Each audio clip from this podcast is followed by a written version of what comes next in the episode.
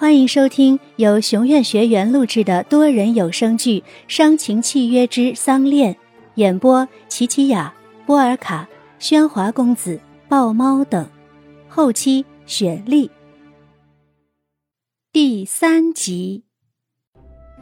林白露，十九岁，邻村人，生在一个不富裕的农户家庭里，以耕种换卖蔬菜来维持家里的生活。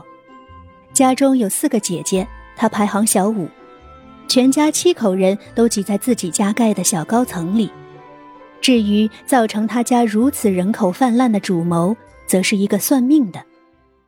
娘是个很迷信的人，当她知道自己怀孕后，就去庙里拜拜，本只愿求个平安，谁知道竟冒出个算命的。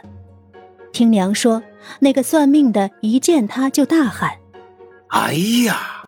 这位夫人眼中闪光，腹中藏宝，必有一女能飞上枝头变凤凰。嗯，且此事暂时定数。嗯，躲不了喽。啊，哈哈哈哈哈哈！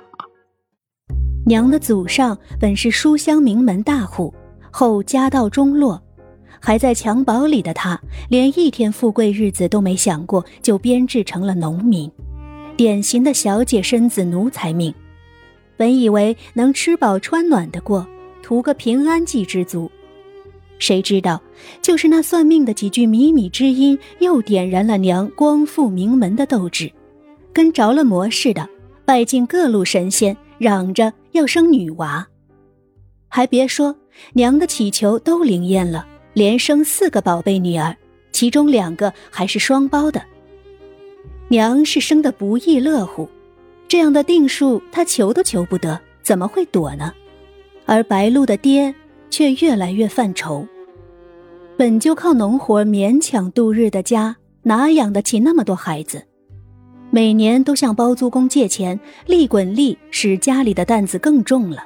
那一年，当产婆摸出白露也是个女娃时，白露的爹为了不再为家里添负担，便偷偷弄了副小产的方子。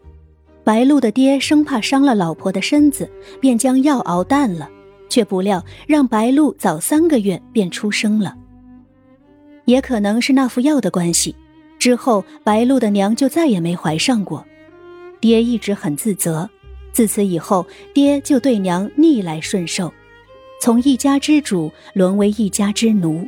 家里的农活都归爹一个人干，把女儿们养得个个亭亭玉立，十指不沾阳春水。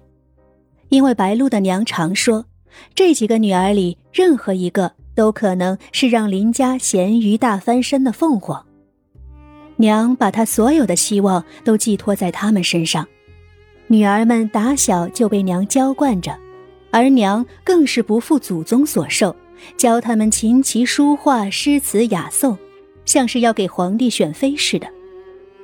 出生农户能过上这样清幽的日子，白露本以为是老天待她不薄，谁知在她十五岁后迟迟不来月事，那时才发现她与别的女孩不同。因为早产，她的器官没有发育完整，所以不来月事。村里人知道后都叫她石女。自从知道白露不能生育。娘对他的疼爱也少了，他不再是娘的希望，所以他放下笔，改拿锄头，跟爹下地干活，分担家务。姐姐们都很替他惋惜，但他觉得比起只能待在墙院里读书写字，田野里的生活却让他充实许多。今日受母亲大人之令，全家大扫除，阁楼则由他林白露包干。只见他脚踏七色套鞋，身披五色围裙，头顶三色抹布，手持无敌鸡毛掸，可谓装备齐全。一脚踹开了阁楼的门板，顿时扬起千层尘雾。啊！救命啊！这哪是我家阁楼？这分明是拉拉什么？突然觉得脊梁骨一毛。白露斜视后四十五度，瞄了眼面色铁青的娘。拉阿静，咱家和谐生活的推导主，维持咱家干净整洁的您，领导着咱家过上了安定团结的日子，对吧，娘？这话说的，连自己都觉得不服边际。但愿老妈她能听顺耳。臭丫头，就能了张嘴！你奶奶死后，这阁楼就没人住，也没收拾过，早该腾出些地儿来给你姐姐们放东西使。你好好整整。可别偷懒啊！遵命。目送着娘健步下楼后，白露摸索着找到了墙边的灯线，可怎么拉也不见灯亮。都忘了这灯是什么时候坏的，幸好他对这屋子还熟路。顺着微弱的光源，推开了那扇已经发锈的窗户，阳光照亮了这间沉静已久的屋子。之所以一直没人住。是因为阁楼冬寒夏严，春潮秋燥，别人家都用来堆杂物使，但奶奶却偏爱这里，说自己住惯了。白露的奶奶姓桑，原不是这邻村的人。听她说，她是在一个种满桑恋树的村子长大，那时奶奶就住在阁楼。白露小时候听奶奶说。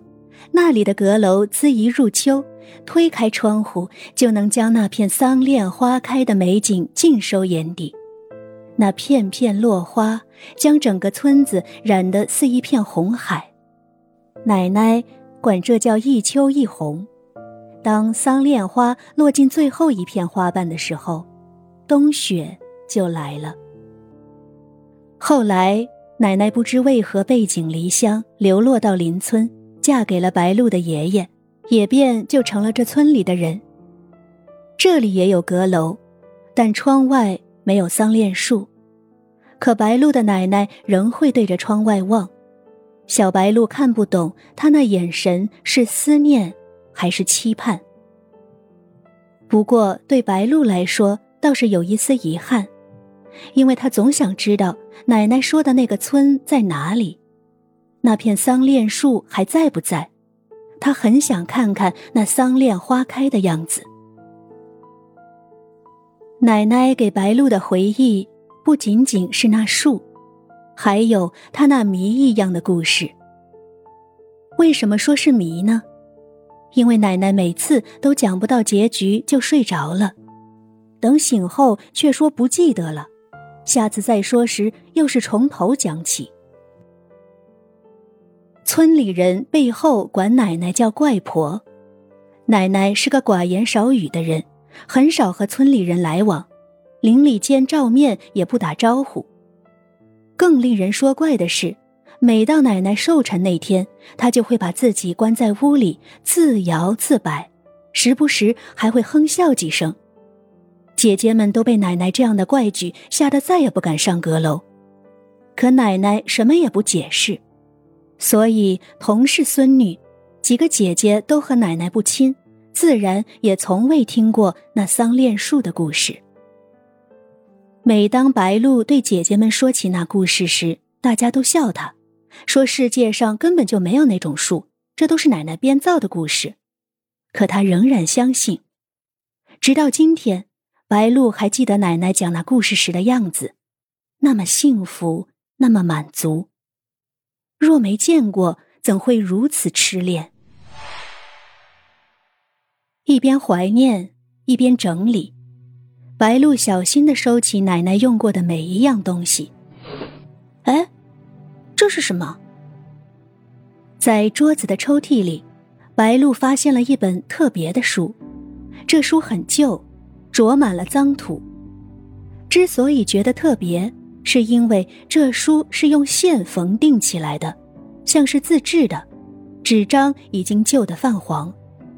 白露擦去书皮上的土渍，看清了封面上的书名《桑峦》。嗯，这书名怎么？